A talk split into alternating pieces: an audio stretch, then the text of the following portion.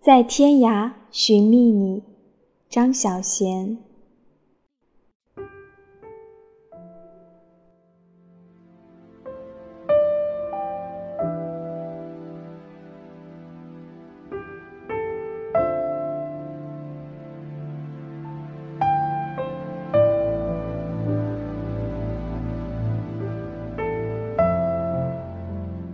杂志社里听到我的女编辑凶巴巴的在电话里跟男朋友吵架：“你去死吧，我不想再理你。”她平常是很温柔的，没想到骂人这么厉害。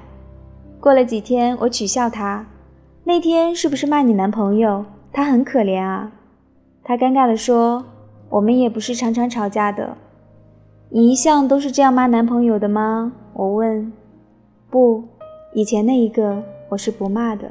他说：“以前的那一个，他爱他比较多，他很紧张他，他会做出许多事情让他快乐。可是他付出这么多，始终还是得不到同样的爱。后来这一个，他爱他和他爱他一样多，他们大家都紧张对方。从前他以为迁就一个男人便可以得到他的爱，今天他宁愿要自我。”也许所有的爱情都要经过这些阶段的。